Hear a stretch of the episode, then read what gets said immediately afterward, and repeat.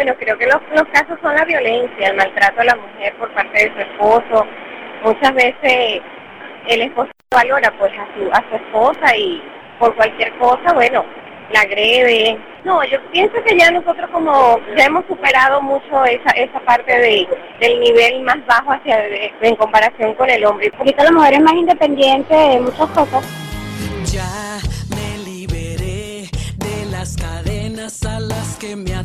Sensibilización sobre género es lo que hace falta cuando una mujer se atreve a denunciar que es víctima de algún tipo de abuso. Según un estudio hecho por la Asociación Venezolana para una Educación Sexual Alternativa, también con colaboración del Centro de Estudios de la Mujer de la UCB y de la Fundación para la Prevención de la Violencia contra la Mujer, en promedio las mujeres se atreven a buscar ayuda luego de 1 a 5 años de estar viviendo en violencia. Y para empeorar la cosa, cuando por fin se deciden a buscar ayuda se consiguen con respuestas como esta mujer va allá donde no sé dónde. De allá le dicen, no, usted tiene que ir no sé dónde más. Y ahí pasa el tiempo. Y si no llega una, por ejemplo, la encargada de ese instituto que es, dicen ellos que es para atender a la mujer, le dicen, ah, chica, yo no la voy a atender porque mañana mismo te vuelves a contentar con tu marido y, y lo mismo. Entonces ella está buscando ayuda.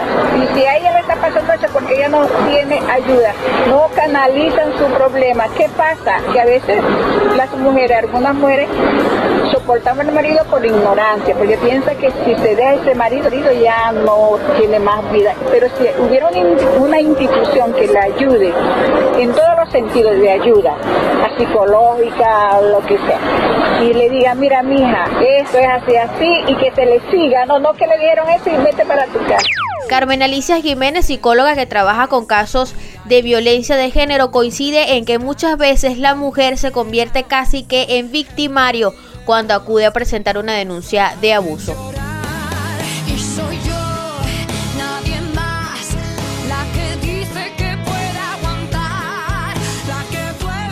Yo creo que la mujer se le ha colocado mucha responsabilidad en el tema de la familia, de la pareja, incluso ahorita en la comunidad, pues nosotros vemos que las mujeres están incorporadas a la labor comunitaria, esa labor que no te recibe ningún tipo de remuneración. Sí se ha evolucionado en el sentido de que hoy día hay más mujeres que buscan ayuda, que van a sitios para colocar denuncias, ¿verdad? Todavía persiste el temor, todavía persiste la falsa creencia de que si yo me quedo en mi casa y que si este aguanto, pues puedo hacer que el hombre cambie su actitud. Todavía se escucha, por ejemplo, en los órganos receptores de denuncia cuando la mujer es maltratada, preguntarle qué le hiciste tú a ese hombre para que ese hombre reaccione así. Todavía se justifica mucho en la sociedad la conducta agresiva del hombre.